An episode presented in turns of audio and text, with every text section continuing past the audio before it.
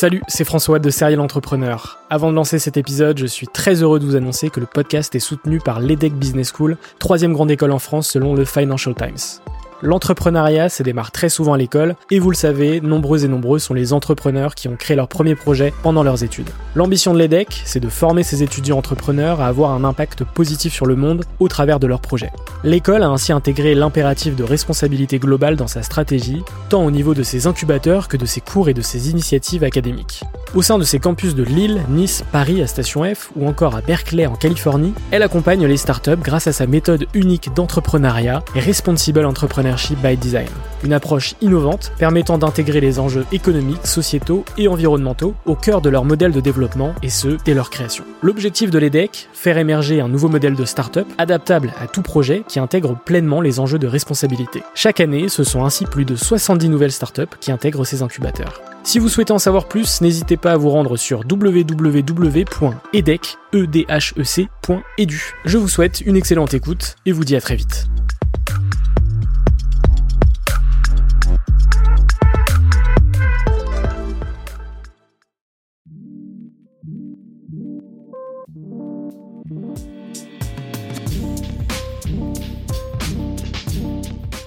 Salut à toutes et à tous, c'est François Lay et vous êtes sur Serial Entrepreneur, le podcast des entrepreneurs. Dans ce 37e épisode, j'ai échangé avec Benjamin Ducousseau, cofondateur et CEO de Wizby. Créée en 2011, la mission de Wizby est d'offrir une offre complète de services pour faciliter l'entrée dans la vie active de tous les jeunes. Wizby propose donc des services utiles aux jeunes pour trouver un emploi, un financement ou encore une assurance. Et tout ça en collaboration avec des entreprises et des industries. Aujourd'hui, Wizby, c'est plus de 6 millions d'utilisateurs sur leur plateforme, un passage de 20 à 120 collaborateurs sur les 4 dernières années et plus de 85% de croissance annuelle moyenne depuis 2016. Récemment, ils ont lancé, en partenariat avec le gouvernement, la plateforme unjeune-une-solution.fr, une initiative pour accompagner, former et faciliter l'entrée dans la vie professionnelle de tous les jeunes sur tous les territoires. Dans cet épisode, de nombreux sujets sont abordés, notamment le parcours de Benjamin avant d'entreprendre et ce qu'il a mené vers l'entrepreneuriat, quels sont les services proposés sur Wizby, Comment lance-t-on autant de services différents? Un jeune une solution.fr comment s'est déroulé ce partenariat avec le gouvernement? Et qu'est-ce qui a été le plus compliqué à exécuter durant cette aventure?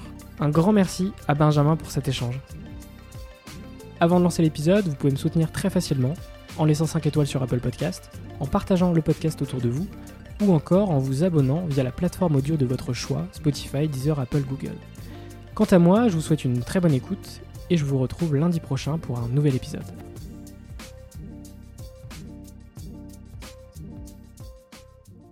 Alors Wizby, euh, la mission de Wizby, c'est d'offrir une offre complète de services pour faciliter l'entrée dans la vie active de tous les jeunes. Euh, et du coup, on va voir ça euh, dans, ce podcast avec toi, Benjamin. moi, je commence tous les épisodes sur le parcours des entrepreneurs et sur quel a été ton parcours avant d'entreprendre et qu'est-ce qui a fait que tu as entrepris? Qu'est-ce qui t'a mené, entre guillemets, vers l'entrepreneuriat? Mmh mais écoute, euh, d'abord merci beaucoup de, de l'invitation. Je suis vraiment ravi de participer aujourd'hui au, podcast. Euh, moi, j'ai eu un parcours. Euh, je pense que j'ai toujours été un peu entrepreneur, sans l'être tout à fait. Mais déjà dans ma famille, voilà, j'ai un arrière-grand-père qui était restaurateur, entrepreneur.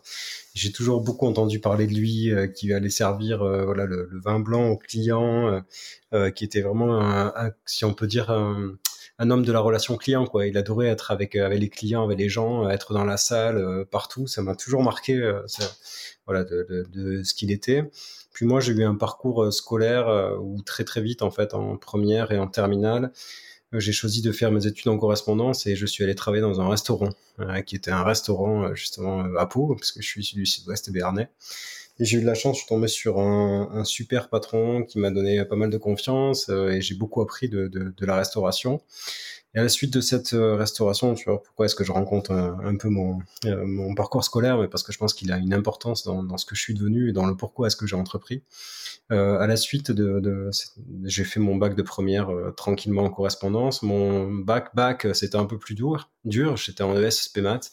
Puis je me suis euh, viandé, euh, si l'on peut dire, parce que c'était un peu, un peu compliqué. J'avais quoi F7 en maths et je me suis raté les maths. Et puis je me suis retrouvé, j'avais quand même fait les dossiers d'entrée en BTS à l'époque. Et, et j'ai été accepté en fait au BTS, même si j'avais pas le bac. C'était un BTS à l'Institut de promotion commerciale à Pau. Euh, je suis rentré là-dedans euh, en alternance et je suis fait mon alternance chez Noroto, euh, qui était un voilà, qui est un spécialiste distribution. Et je suis arrivé en fait au moment où il y avait les GPS. Vous savez, les, premiers TomTom qui, éclo qui, voilà, qui éclosaient c'est je pense là que j'ai pris goût en fait avec avec la techno euh, directe j'étais en alternance vendeur au rayon son GPS donc je faisais à la fois le réglage des subs là chez les gens qui adorent la musique dans les voitures et puis aussi voilà, ces petits GPS, ces petites machines qui arrivaient. Et en fait, j'ai adoré ça. J'ai adoré voir euh, des gens un peu euh, perdus, ne pas trop savoir quels étaient les appareils à qui se confier. J'ai adoré la relation de confiance que justement j'ai réussi à créer avec euh, ces clients, leur présentant toutes les offres qui étaient présentes sur le marché, en s'affranchissant un peu des devoirs de marge, mais plutôt en ayant un devoir de conseil extrêmement fort. j'ai beaucoup aimé là ça. Et, et, je crois que voilà, ce parcours en fait euh, un peu d'entrepreneur euh, a pris naissance un peu là-dedans. C'est-à-dire un peu dans mon truc de restauration, un peu atypique, pas le parcours scolaire de, de comme tout le monde. Puis voilà cette découverte avec la technologie. Puis j'ai tellement bien aimé ça qu'en fait après je me suis dit que comme j'avais repris mes études, j'avais envie de poursuivre dans cette voie. Je suis, j'ai intégré l'école de management de, de Grenoble euh, à la suite de ça par un concours qui est le concours passerelle. Euh, j'étais voilà, j'étais assez loin aux écrits, mais je pense qu'ils étaient contents aussi d'avoir quelqu'un qui avait un parcours un peu atypique, euh, qui avait pas le bac. Euh, je me suis bien vendu à l'oral et puis j'ai pu intégrer l'école. Et l'école de management de Grenoble en 2011, c'est un peu l'école voilà de la technologie. Hein, c'est l'alliance du commerce et de la technologie. Je suis arrivé là-bas, je savais que j'avais envie d'entreprendre, de faire un truc dans la technologie. J'étais content d'y aller, un peu comme un gosse quoi, qui découvre un peu ses rêves, qui a repris l'école. Et j'ai fait la rencontre avec Emeric et Romain, euh, qui sont deux, euh, deux de mes associés, avec qui je bosse depuis maintenant dix ans, mais qui au-delà de ça sont maintenant mes amis. Et c'est là-bas où voilà notre véritable parcours entrepreneurial a, a pris naissance, puisqu'en fait on a commencé à l'issue des, des études.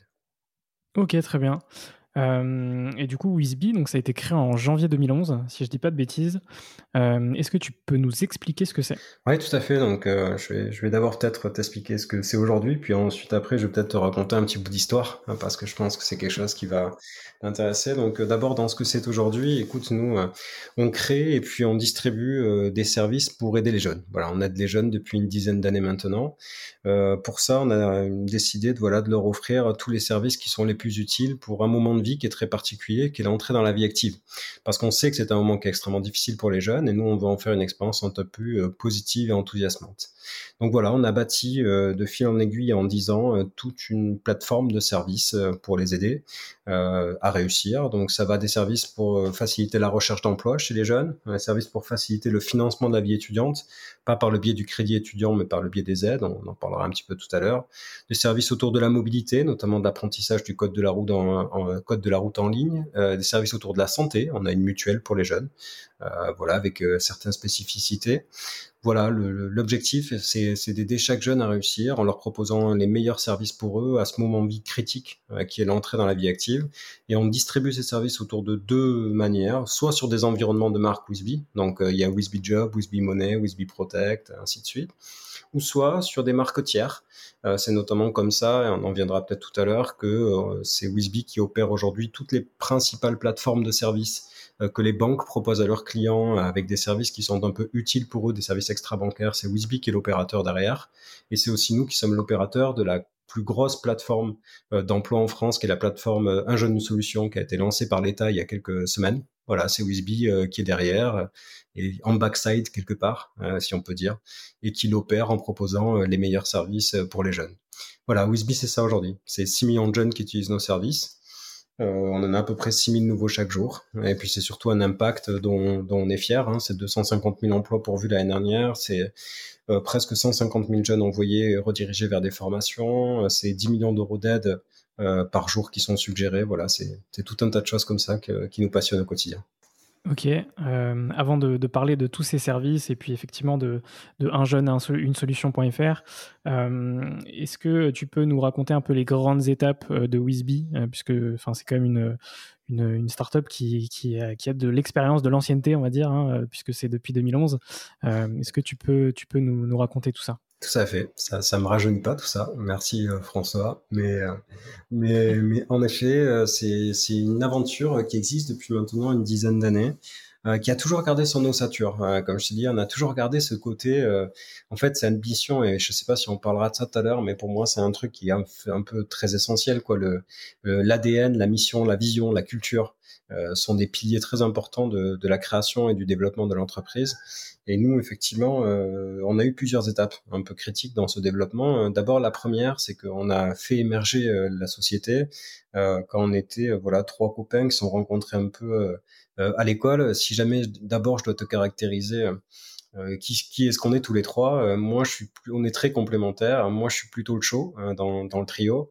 Euh, Emric, c'est plutôt le tiède. voilà, il est à la fois très bon manager, mais aussi pragmatique. Il a aussi un sens du relationnel qui est fort. Et puis ensuite, on a Romain, qui est plutôt le froid, mais pas du tout au sens péjoratif du terme, qui est très analytique. voilà, très bon dans, dans, des décisions et des réflexions qui en demandent un peu plus de, de concentration. Et euh, on s'est rencontrés tous les trois, on avait tout un trio qui était très fort. On, a fait émerger l'idée autour du euh, l'aventure autour d'une idée phare au début qui était de faciliter l'entrepreneuriat chez les jeunes. Parce qu'en 2011, on, on, se rend compte qu'en fait les jeunes veulent entreprendre dans les grandes écoles, mais ils n'arrivent pas à se rencontrer euh, dans les différentes formations. Donc on a mis en place une plateforme pour pouvoir aider tous les jeunes à entreprendre en rencontrant d'autres jeunes qui sont dans d'autres formations. Et à l'époque, notre modèle économique, c'était les écoles qui payaient euh, à payer pour que leurs étudiants aient accès à cette plateforme qui était une plateforme euh, fermée quoi. D'ailleurs, maintenant quand on regarde un peu en arrière, c'était tellement fermé que pour rentrer, il fallait avoir une pièce d'identité. Donc euh, c'était vraiment c'était quand même assez assez incroyable à l'époque. Donc on a fait un petit bout de chemin comme ça autour de l'entrepreneuriat chez les jeunes. Et puis on s'est rendu compte après assez rapidement euh, que, que en fait, si on restait sur le segment de l'entrepreneuriat, on allait mourir hein, pour deux raisons principales. La première raison, c'est parce que l'entrepreneuriat, même si c'était un segment en éclosion, euh, ça restait somme toute assez marginal. C'est-à-dire que le, nombre de jeunes qui veulent entreprendre était encore assez restreint euh, en 2011. Et la deuxième, c'est qu'on n'arrivait pas à trouver de modèle économique sur l'entrepreneuriat qui nous permettait un peu de, vivre. Donc c'était un, un peu compliqué. Donc on a décidé euh, très vite, aux alentours 2012-2013, de passer sur euh, euh, l'époque où tout le monde nous a qualifié de premier réseau social professionnel pour les jeunes, euh, le LinkedIn, mais pour les étudiants. Et pourquoi? Parce qu'en fait, on avait ouvert la plateforme, tous les jeunes pouvaient d'ores et déjà y accéder, on avait gardé l'entrepreneuriat comme signe distinctif et on avait permis à, tous les jeunes de trouver aussi un emploi. Donc les sociétés pouvaient déposer des offres d'emploi sur la plateforme de manière facile. Voilà. Donc on ne faisait plus que l'entrepreneuriat, on faisait désormais l'emploi et l'entrepreneuriat chez les jeunes.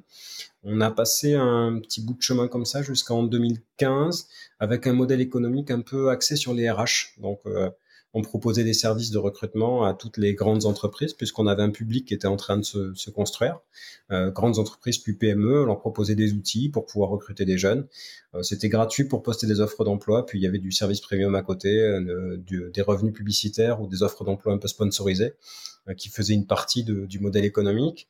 Puis en 2016, je dirais 2015-2016, on a eu une nouvelle étape de croissance de la société qui a été, je pense, le point de départ de, de l'ascension qu'on a connue jusqu'alors avec une dynamique de croissance très forte, notamment sur la partie revenu. Là, euh, on s'est décidé qu'en fait, on allait euh, faire deux choses. D'une part, euh, élargir euh, l'offre et la gamme de services euh, qu'on pouvait proposer aux jeunes, parce qu'en fait, on se rendait compte de plus en plus qu'on était des fabricants. On est des fabricants de services digitaux. On avait une expertise dans les parcours, on savait parler aux jeunes, et qu'on s'est rendu compte que les jeunes avaient d'autres besoins et qu'on avait une richesse et qu'on savait acquérir des jeunes, donc faire venir du public, et on savait construire des interfaces qui leur parlaient. Donc, on a pris la décision d'ouvrir et de faire une panoplie de services plus large et deuxièmement, de pouvoir aller trouver euh, un modèle économique euh, beaucoup plus aligné euh, par rapport à, notre mission. Et comme notre mission, c'était d'aider les jeunes, ben on s'est dit que c'était très simple. Il fallait que soit les jeunes payent pour les services, mais c'était pas ce qu'on recherchait majoritairement. Et s'il fallait que les services soient sinon à bas coût, à très bon rapport qualité-prix, et que ce soit des fonctionnalités un peu freemium, ou alors il fallait que de grandes compagnies, de grandes entreprises payent pour que des jeunes euh, puissent avoir accès à ces services. Donc, dit autrement, c'est soit les jeunes payent, soit d'autres payent pour eux. Et donc, on a commencé à nouer des partenariats forts avec euh, notamment l'industrie bancaire, euh, les marchés, les, marchés publics, les collectivités, et voilà, et d'autres très grandes entreprises. Et, et voilà, et c'est plus les RH quelque part qui devenaient euh, les services aux RH qui devenaient notre modèle économique, mais au contraire, euh, c'était davantage les, directions générales d'entreprise et les directions marketing avec qui nous pouvons nouer des accords pour pouvoir offrir aux jeunes un meilleur avenir en leur proposant les meilleurs services pour eux. Voilà, depuis lors, euh, on est passé peut-être de 20 à 120 collaborateurs en, l'espace de 4 ans avec une dynamique de croissance de revenus qui est forte. C'est à peu près 85% de croissance annuelle moyenne depuis 2016. Euh, euh, et voilà. Et on est content d'en être ici aujourd'hui. Très bien. Et, pour revenir du coup à, tous ces services, comment est-ce qu'on fait pour, pour lancer autant de, services différents justement? Bien écoute, ça... Que, ce, que ce soit une, mutuelle ou un... Alors d'abord, on sait aujourd'hui, nous, quels sont nos actifs si l'on peut dire. On a trois actifs qui sont majeurs euh, dans, dans l'entreprise euh, et, et peut-être un quatrième dont je vais te parler qui pour moi est le plus important en fait. Mais on a trois actifs forts. On a un premier actif qui est centré sur notre audience. On sait faire venir des jeunes et on sait les faire venir euh, publics sur plusieurs typologies de services différents, des moments de vie qui sont un peu différents. On sait les faire venir par exemple sur le permis de conduire, code de la route à 16 ans, donc 16 euh, ans, 17 ans. On sait les faire venir plutôt sur euh, la recherche d'aide étudiante, donc c'est un peu plus tard, aux alentours d'une euh, vingtaine, vingtaine d'années, un petit peu avant. On sait les faire venir au moment de la recherche d'emploi. Donc on sait les faire venir à plusieurs moments de vie qui sont un peu voilà différents. La deuxième, c'est notre capacité d'ingénierie et nos services justement on, a des services aujourd'hui euh, qui avaient des parcours qui euh, sont plébiscités par les jeunes, mais on sait aussi les construire, hein, comme tu le dis. Pour savoir les construire, c'est simple, on a mis en place toute une organisation euh, bâtie pour ça. voilà, avec ce que l'on appelle communément dans le jargon des startups, on a des project owners, des PO, product owners, on a des personnes au marketing qui travaillent en couple aussi, on a des équipes de dev qui sont agiles mais on a aussi surtout euh, qui fonctionne aussi par euh, en matriciel, c'est-à-dire on, on, a la hiérarchie, mais on a surtout du projet euh, dans l'entreprise. Donc on a pour chaque projet et chaque équipe, par exemple Wizby Money, Wizby Drive, qui sont les services de code de la route, on a des équipes qui fonctionnent ensemble avec du designer, du project owner, des développeurs qui fonctionnent tous ensemble sur le même projet. qui va et ça va être comme ça un, un backlog récurrent. Ils vont toujours travailler ensemble dans l'entreprise. Et après, le troisième, c'est euh, la capacité euh, active. Le troisième, c'est la capacité à créer des partnerships.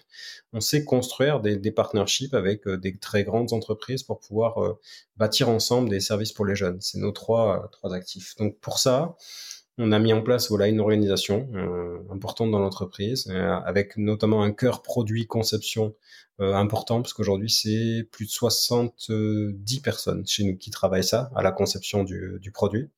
Ça demande parfois des nouveaux cerveaux, c'est très vrai. Il y a des fois où en fait on se retrouve avec un, un goulot d'étranglement et ça demande des arbitrages qui sont importants parce qu'on doit privilégier un projet plutôt qu'un autre mais au plus possible, dès qu'un projet a de l'ambition, on essaye de lui attribuer son équipe dédiée et il fonctionne avec son équipe et, euh, et il défend euh, quelque part son PNL euh, pour que pour pouvoir son PNL qui est son, voilà, son, son compte de résultat pour pouvoir vraiment aller chercher sa croissance dans une mission centrale et globale qui est d'aider les jeunes à réussir, de faciliter leur entrée dans la vie active.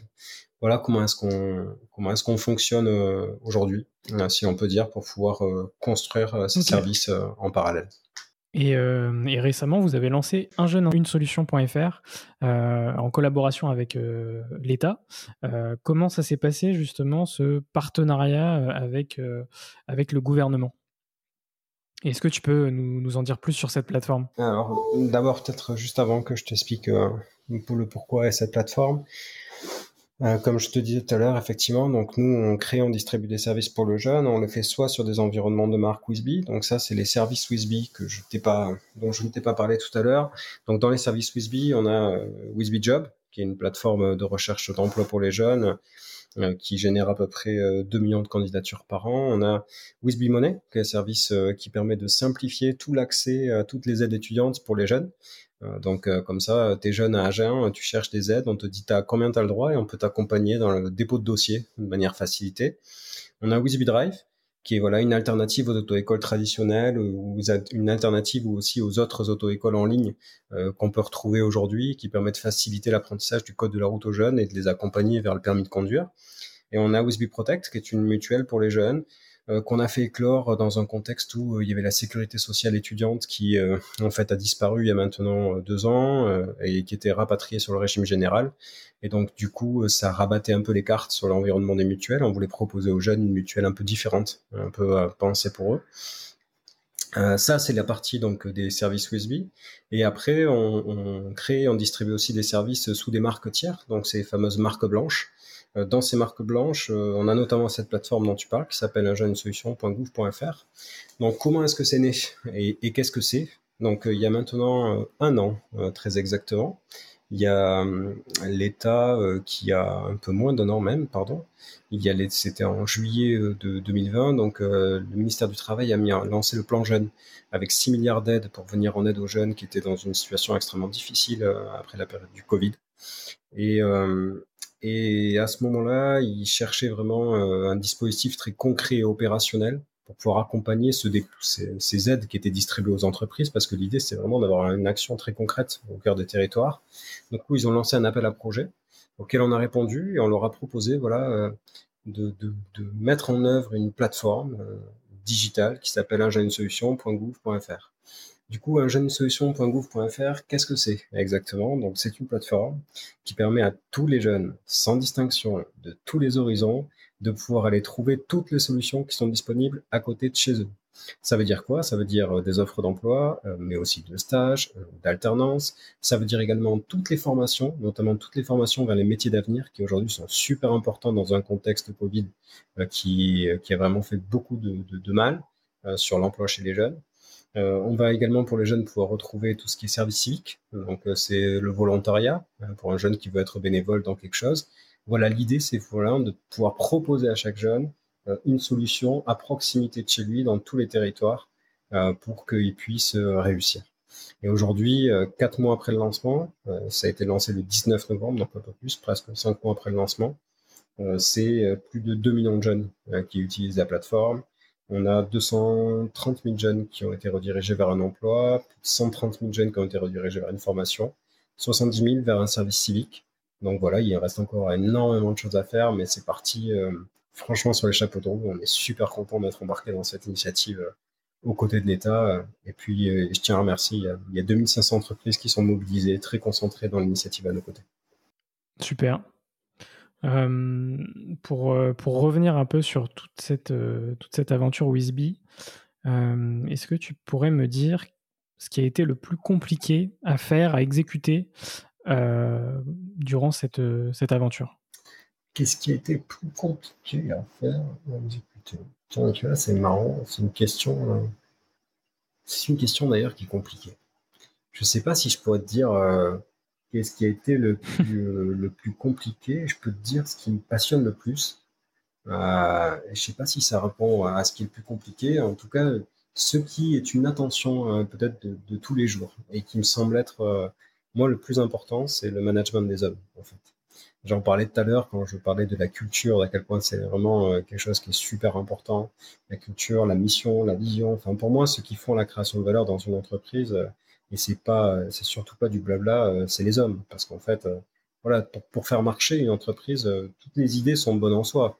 En fait, les, la le plus difficile, quelque part, c'est de l'exécuter. Et pour l'exécuter, ben, il faut avoir une équipe. Faut avoir une équipe avec des gens qui marchent bien ensemble. Et ça, c'est une attention vraiment de tous les jours. Euh, peut-être qu'à un autre niveau, ce qui a été peut-être le plus compliqué là-dedans, c'est que nous, on, a débuté la création d'entreprise juste après l'école. Donc, en fait, on était trois, trois jeunes, trois jeunes un peu fous, avec, euh, avec plein d'envie, plein d'ambition, mais peut-être qu'on savait pas tout faire. Hein. Donc, il nous a fallu du temps euh, pour pouvoir apprendre un peu ça, apprendre à, non pas à faire, à entraîner des hommes, parce que je pense que ça, on, l'avait en nous un peu, dans notre ADN, on avait le leadership qui était, qui était assez présent mais à structurer, mettre en place les choses qu'il fallait pour que ça marche à la vitesse euh, qu'il faut. Euh, ça, voilà, ça nous a pris un petit peu de temps au début. Aujourd'hui, je disais que c'est ça qui me passionne, parce que moi-même, à titre personnel, en tant que, patron, maintenant, je, dirige des gens euh, qui sont notamment voilà, des ce qu'on appelle des top managers, qui ont pas mal d'expérience, qui, pour la plupart, sont plus âgés que moi dans mon cercle proche. Et du coup, j'apprends beaucoup de ça. voilà, j'apprends beaucoup de voilà cette complexité quelque part de gérer des gens avec un niveau de seniorité un peu plus élevé le degré d'autonomie qu'il faut leur laisser pour qu'ils puissent s'épanouir si tu veux véritablement voir la création de valeur qu'ils t'apportent dans l'entreprise. Donc voilà, s'il y, y, a un point central, à la fois comme passion mais aussi comme complexité, c'est la gestion des hommes. Et, justement, ça me fait penser à quelque chose. ce, ce, passage d'entrepreneur à manager, comment tu l'as vécu en fait? Comment je l'ai vécu Je sais pas. Ce que je pourrais te dire, c'est que, en fait, au début, j'étais, euh, j'étais un hyper présent, si on peut dire. C'est-à-dire que je pense que j'étais, euh, je suis perfectionniste, euh, très perfectionniste sur certains détails, et j'étais tellement présent que je voulais décider la couleur de tout, quoi. La couleur d'un petit bouton, un truc. Pour moi, c'était vraiment super important. Donc, j'étais en fait, là, je pense que j'étais entrepreneur j'étais entrepreneur créateur et je pense qu'il n'y avait pas encore la place pour le manager. tu vois, j'étais vraiment dans un petit cercle d'équipe au tout départ où vraiment, euh, pour moi, c'était important de quelque part pouvoir euh, euh, travailler beaucoup et tout faire. Voilà. Et, je pense que je savais pas vraiment exactement ce que c'était que manager. Manager, je pense que je l'ai appris au fur et à mesure du temps, voilà, avec des, degrés euh, un peu euh, différent. Je me rappelle surtout d'une phrase d'un de mes associés, de Romain, euh, qui m'avait dit une fois, tu vois, que quand tu voulais manager, il faut parfois accepter que ce soit pas à 100% comme tu veux. Et que finalement, ça va peut-être être 80% comme tu veux. Et en fait, ce 80%, ben, il va, il va permettre que la personne va s'épanouir complètement dans ce café, elle va être autonome dans ses prises de décision et ça va lui permettre de faire des choses qui sont formidables et la boîte va avancer grâce à ça. Et en fait, euh, je dis ça parce que c'est une phrase qui m'a toujours marqué dans ce qu'il a dit. Et, après, euh, globalement, ça a appuyé euh, le, passage à la transition du management est venu avec avec les hommes. Donc plus les hommes ont, plus la société a dû recruter, plus j'ai dû apprendre en fait à m'appuyer sur un cercle un peu restreint de personnes, rabattre les cartes. Donc nous on a, on a passé différentes étapes aussi itératives là-dedans, des étapes où au début, on n'était que les trois fondateurs ensemble, et ensuite, on n'avait pas de comité de direction, on avait les hommes, et on se, répartissait entre les trois fondateurs. Ensuite, après, on a eu euh, à l'inverse un COMEX et un CODIR. Donc, on a eu un premier niveau fondateur, ensuite un COMEX dans lequel on avait euh, deux personnes supplémentaires, et donc on, était à cinq. Ensuite, après, on a eu un comité de direction qui était juste en dessous, où il était 10. Et après, on avait les collaborateurs, donc là, ça faisait deux strates. Et puis, on y est revenu il y a maintenant euh, deux ans, trois ans, on a fait péter le COMEX euh, parce qu'on voulait avoir un lien direct avec, euh, avec le comité de direction. Les fondateurs sont mis aussi dans le comité de direction. Et en fait, voilà, on a un comité de direction fort aujourd'hui où on est 10. Euh, et ensuite, après, on a une équipe qui est forte dans laquelle on est 120 et on essaye d'avoir un lien de, proximité très fort entre le comité de direction et, et les collaborateurs. Et en termes de management, pour moi, voilà, ce qui a, ce qui je pense me plus euh, marqué. Ce qui est plus difficile aussi, parce qu'il faut trouver vraiment ton, binôme, c'est la recherche du, ton directeur général. Euh, voilà, on a la recherche du directeur général et le management d'un directeur général, c'est quelque chose qui s'apprend. Euh, voilà, ça se fait progressivement pour moi, mais, mais ça se fait bien. Ok. pour conclure sur Wisby, aujourd'hui Wisby c'est en, quelques chiffres, hein, donc tu nous as déjà dit euh, plus de 6 millions euh, d'utilisateurs euh, sur cette plateforme. Est-ce que tu peux nous donner d'autres chiffres, par exemple le chiffre d'affaires de, de et quels sont les objectifs futurs pour, pour bah, même si on ne communique pas exactement sur le chiffre d'affaires, mais Wizby globalement c'est à peu près une dizaine de millions d'euros de, revenus par an, c'est 6 millions de jeunes qui utilisent nos services, à peu près 6 000 jeunes chaque jour, c'est 120 collaborateurs super passionné, euh, très investi euh, par, euh, par notre aventure. Et surtout, c'est, je pense, une ambition et une mission, quoi. Et, l'ambition, c'est de pouvoir vraiment aider un maximum de jeunes en Europe aujourd'hui en leur proposant les meilleurs services pour eux. Et pour ça, on va continuer à fabriquer, on va continuer à faire ce qui nous semble être le meilleur pour eux, on va continuer à distribuer, en, voilà, d'une part nous-mêmes, en leur proposant nos services, en marque Wisby, mais aussi en nouant d'autres accords stratégiques des accords de distribution pour pouvoir vraiment offrir à tous les jeunes un petit peu partout euh, au meilleur prix et en gratuité si on peut euh, l'accès à tous les services qui leur sont utiles. Voilà ce que c'est Quizby aujourd'hui et voilà ce que j'espère ça sera demain. Très bien, on va pouvoir passer à, la nouvelle partie du, podcast sur les rencontres et, l'entrepreneuriat. ma première question, c'est quels sont les, les rencontres qui t'ont le plus marqué dans ta vie? Est-ce que tu peux m'en citer une ou deux? Ouais, bon, j'en ai fait plein. j'ai fait plein de rencontres fortes des rencontres avec aussi bien des, collaborateurs avec qui j'ai noué des liens voilà, forts quoi, et particuliers, qui étaient là notamment au début de l'aventure, qui sont encore avec nous aujourd'hui. je pense que ça a été des rencontres qui, voilà, qui nous ont des rencontres superbes, quoi, des, aventures merveilleuses. Après, j'ai fait deux avant rencontres aussi avec euh, ce qu'on appelle des mentors, hein, euh, qui sont très importants, je pense, pour un entrepreneur qui veut se lancer, euh, parce que nous, en fait, on n'a pas, il faut le voir comme ça, quoi. C'est-à-dire que nous, on n'a pas de formation véritable. Notre formation, ça peut être la lecture. En l'occurrence, moi, je ne lis pas beaucoup, donc euh, c'est si c'est pas la lecture, c'est les gens hein, qui doivent nous, raconter des histoires pour qu'on puisse vraiment grandir en termes de savoir quand tu entrepreneur. Et moi, j'en ai fait deux qui ont été euh, super importantes pour moi. Euh, d'abord, j'ai rencontré un, gars qui s'appelait Frédéric Serre, qui, euh, qui était, il y a dix ans, au tout début de l'aventure, qui était au réseau Entreprendre Isère. Et que quand j'ai vu, il m'a dit ouais, ben en fait, moi, je vais faire voler des petits hélicoptères qui vont essayer d'aller remplacer justement les hélicoptères pour pouvoir surveiller les lignes de la SNCF et améliorer l'efficience du réseau ou faire des diagnostics thermiques de bâtiments. Je me disais, qu'est-ce qu'il me dit? En fait, il parlait de drones. Et peu de temps après, euh, voilà, ils ont, ils ont, pu poursuivre un peu leur aventure euh, avec Delta Drone, dans lequel il a fait une, belle histoire. Ils ont été jusqu'à une introduction en bourse.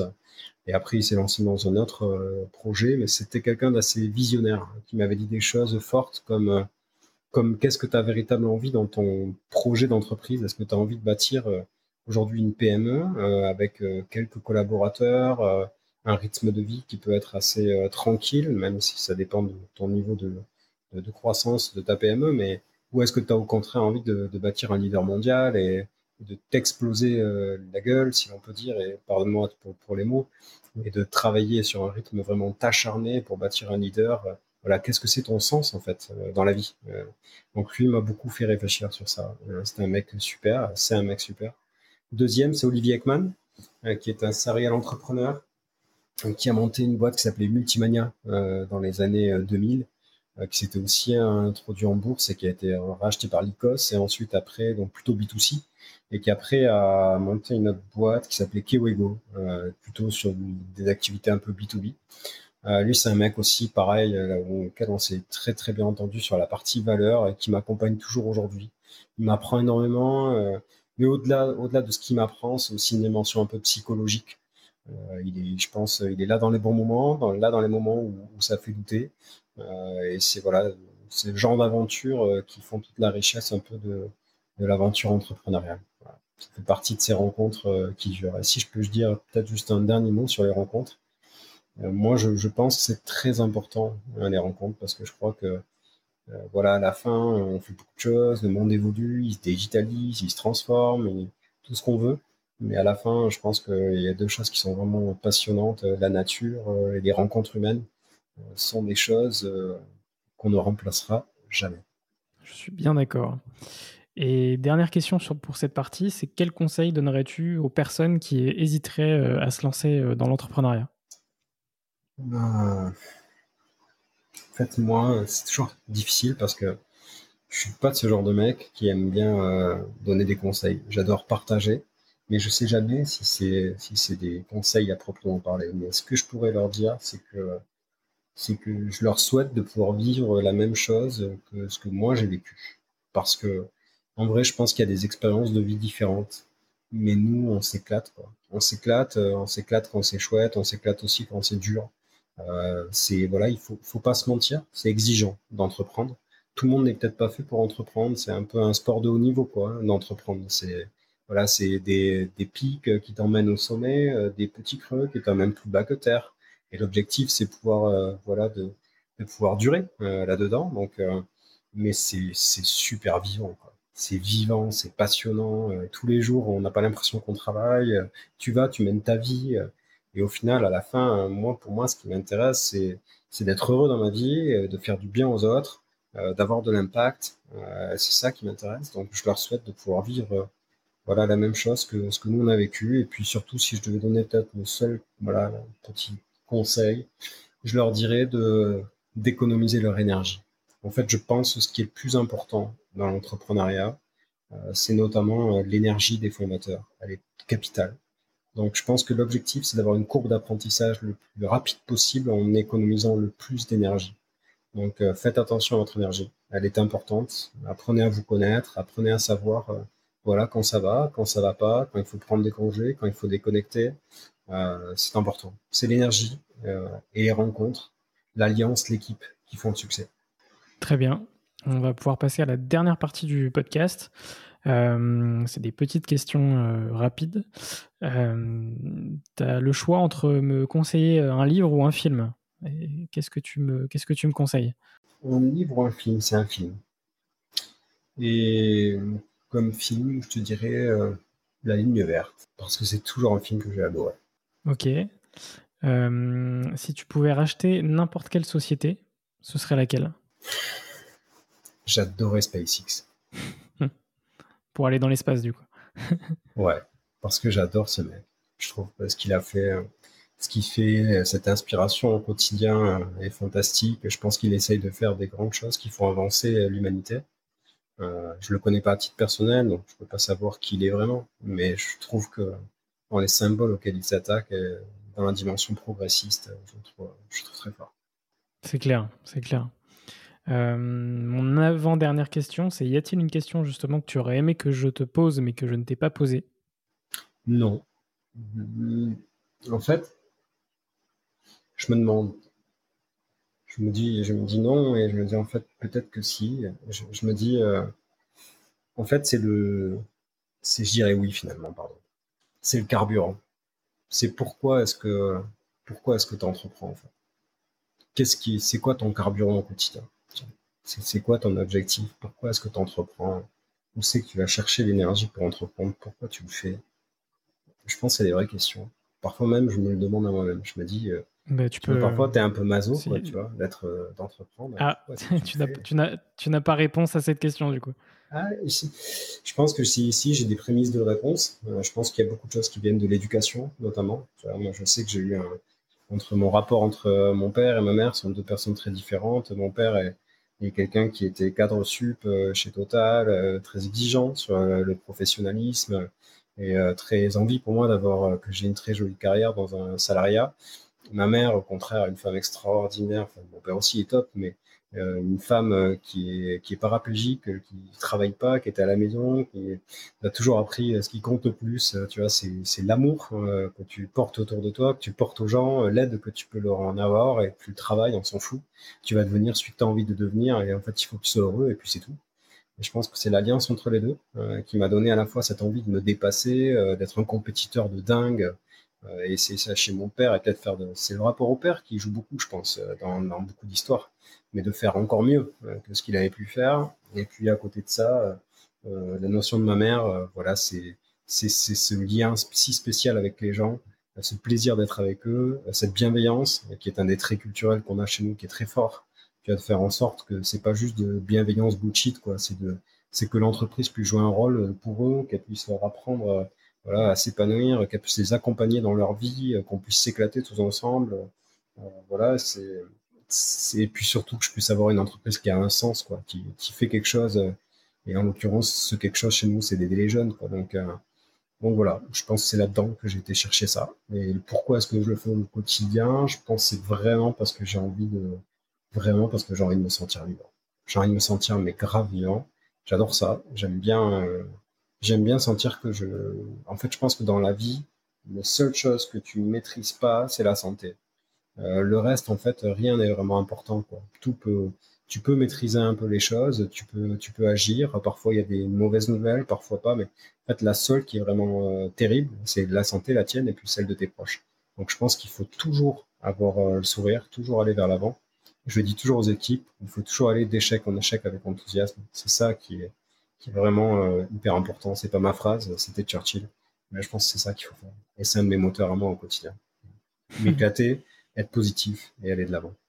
Ok. Et puis cette, euh, cette quête de sens, elle est hyper importante aussi euh, euh, bah, dans la vie de tous les jours, mais, mais aussi dans, dans l'entrepreneuriat, justement. Donc c'est important de, de, le rappeler. Exactement. Tout à fait d'accord. Et du coup, j'ai une dernière question pour toi, euh, Benjamin. C'est quels sont les entrepreneurs que tu me conseilles pour un prochain épisode? Bah Moi, je te conseillerais bien Olivier Ekman. Parce que, euh, parce que justement, il est. Euh, et puis, je te conseillerais aussi Frédéric Serre, qui est mon, qui est mon premier mentor. Je trouve que ces deux mecs, que ces deux mecs canons. Parce que justement, pour ce que je t'ai dit tout à l'heure, je pense qu'Olivier est très pragmatique il a beaucoup d'expérience maintenant. Il a un moment aussi important de quête de sens de, sa vie. je trouve qu'il est très inspirant euh, comme, personne. Et, euh, et, Frédéric Serre, c'est pareil. Si tu cherches un peu un, un fou, un peu visionnaire, un peu euh, voilà à la Musk, qui bien sûr sans, sans, faire de comparatif entre entre les deux, leur réussite n'est pas la même, c'est pas les mêmes personnages, mais mais je trouve que Fred est un mec à connaître quoi. Et dans les deux, euh, tu retrouves un même socle, un, même socle de valeurs. en tout cas, ce sur quoi est-ce que nous on s'est bâti Humilité, euh, humanité, euh, positivité, détermination. tu vas retrouver. Super. Merci Benjamin pour cet échange très cool. C'était un plaisir partagé. Merci pour cette invitation. Cet épisode est déjà fini. Un grand merci pour l'avoir écouté jusqu'au bout. Si cet épisode t'a plu, tu peux me soutenir très facilement en faisant plusieurs choses. Laisser 5 étoiles sur Apple Podcast, ça booste le référencement du podcast. T'abonner via la plateforme audio de ton choix, Spotify, Deezer, Apple, Google, le podcast est présent partout. T'abonner au compte Instagram, serialentrepreneur avec un underscore à la fin. Et puis t'abonner à la chaîne YouTube du podcast qui est à mon nom, François Lay. Je fais également des vidéos où je raconte des histoires d'entreprise. Tu peux même m'envoyer ton feedback à l'adresse françois-serial-entrepreneur.fr. Voilà voilà, on se retrouve très bientôt pour un nouvel épisode. Bisous.